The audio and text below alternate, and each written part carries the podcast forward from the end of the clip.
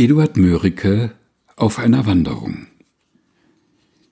In ein freundliches Städtchen trete ich ein.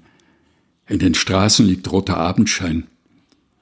Aus einem offenen Fenster eben über den reichsten Blumenflor hinweg hört man Goldglockentöne schweben, und eine Stimme scheint ein Nachtigallenchor, dass die Blüten beben, dass die Lüfte leben, dass in höherem Rot die Rosen leuchten vor.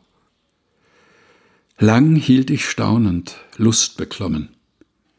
Wie ich hinaus vors Tor gekommen, ich weiß es wahrlich selber nicht.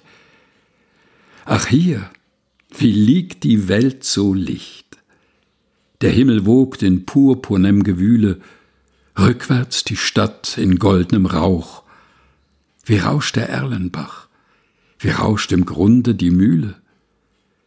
Ich bin wie trunken, irregeführt. O Muse, du hast mein Herz berührt mit deinem Liebeshauch. Eduard Mörike auf einer Wanderung. Gelesen von Helga Heinold.